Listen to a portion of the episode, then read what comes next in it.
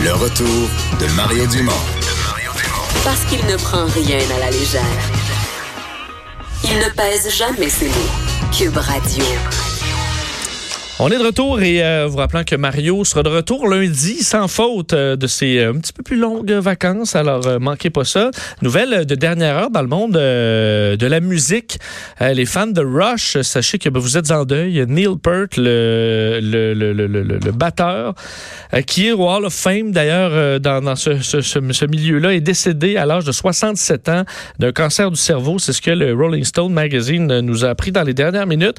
il est décédé mardi donc euh, le 7 janvier à Santa Monica, euh, lui qui combattait un cancer du cerveau depuis trois ans. C'est pour ça que le groupe s'était euh, retiré bon, pour, en, raison de l'état de santé de Neil Peart. Alors lui qui est vu comme un des meilleurs drummers de l'histoire du rock, avec un style assez flamboyant, mais selon le Rolling Stone, c'est comme ça qu'on le décrit, là, flamboyant, mais extrêmement précis. Alors, un style presque euh, mathématique.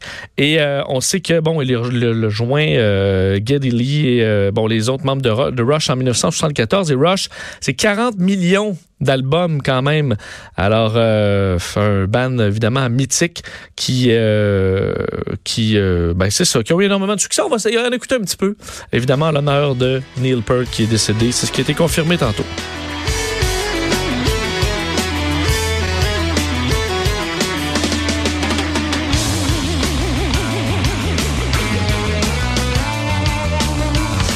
Un petit peu de Tom Sawyer pour ceux qui jouaient à Guitar Hero. Là, ça était, c'était un bon défi, ça, quand même. Ou euh, Rock Band, là, avec le, petit, euh, le petit drum en plastique. C'est quand même le fun, ça.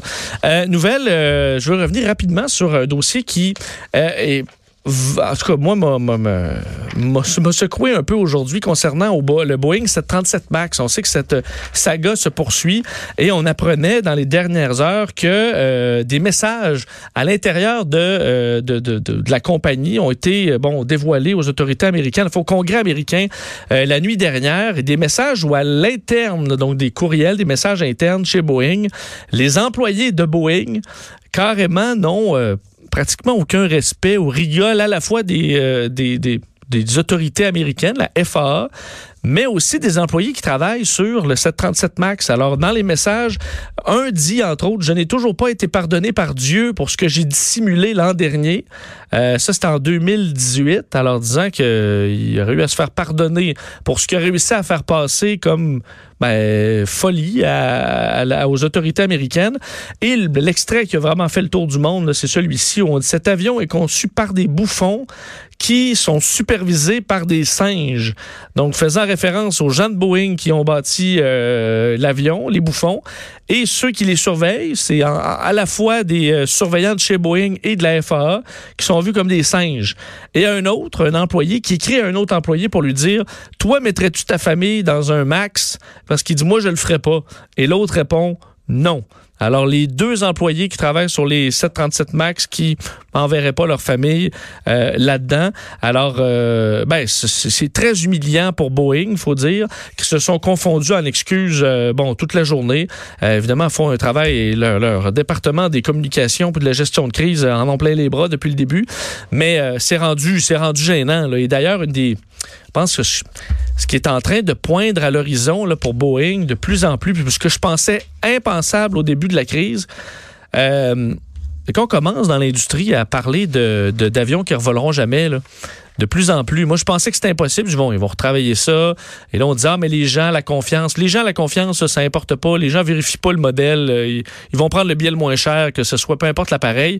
Mais que l'industrie euh, disent cet avion-là, il est mal conçu. C'est un avion qui est fait pour, euh, pour s'écraser, à laquelle on a rajouté de l'électronique pour pas qu'il s'écrase. Mais c'est pas comme ça que c'est conçu un avion. là. L'avion, quand tu touches pas à rien, il est supposé voler bien plat, puis aller très bien. Quand tu mets les gaz ou tes coupes, il est pas supposé partir en vrille. C'est comme ça que tous les avions sont conçus depuis le début, à l'exception des avions de chasse. Les avions de chasse, ils ont des sièges éjectables, ils n'ont pas 400 euh, passagers. Alors c'est pour ça qu'on peut tolérer ça, parce que c'est dans un contexte qui est bien différent. D'ailleurs, les, conséquences tombent. On apprenait dans les dernières heures que, entre autres, la compagnie Spirit Aero, Aero System, qui travaille sur les fuselages euh, des 737 MAX, vient d'annoncer euh, la, mise, à- la mise à pied de près de 3000 employés, 2800 employés au Kansas. Euh, C'est 600 compagnies hein, euh, qui font des partie de cet avion-là qui là se retrouve euh, ben, carrément dans le trouble euh, puisque ça fait évidemment euh, un effet d'enchaînement.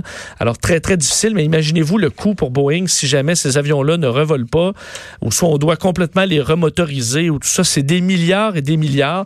Alors pour avoir voulu sauver de l'argent, donc à patenter un vieil avion là pour en avoir l'air d'un neuf plutôt que repartir à zéro, ça va leur avoir coûté plus cher. Je regardais tantôt les chiffres là, la C-Series par exemple et le 737 Max, c'est un peu une des réponses à la C-Series et au nouveau Airbus. Ça a coûté 6 milliards, la C-Series. C'est une explosion de coûts, là, mais c'est 6 milliards. Mais là, à Boeing, ça va leur coûter bien plus que 6 milliards. Alors, ils auraient pu repartir de zéro, là, d'une belle feuille feuille blanche et d'avoir un nouvel avion neuf qui aurait fait 50 ans euh, s'ils avaient décidé de faire ça au lieu de couper les coins ronds. Et juste le A380, l'avion le plus coûteux euh, de l'histoire euh, des avions de passagers, le plus gros aussi, ça a pris 15 ans, des, explo des explosions de coûts. C'est 25 milliards d'euros euh, pour un avion d'une autre, complètement une autre taille. Euh, mais est-ce qu'on va se rendre à des chiffres comme ça là, pour Boeing dans le but, à force d'avoir voulu couper des coûts là, pour sauver des piastres, ben, des millions, là, mais ça va leur coûter des milliards. Alors c'est toute une leçon pour le milieu euh, des, corporatifs, des entreprises dans le milieu du transport ou autres qui ont de la, vie des gens, ben, qui, passent par leur travail et qui finissent par, à force de couper, ben, de causer des pertes de vie. Alors c'est ce qui est arrivé et ça va leur coûter très très cher. Est-ce que les Max vont revoler un jour? On commence à se poser la question. On allège un peu tout ça parce que c'est le buzz.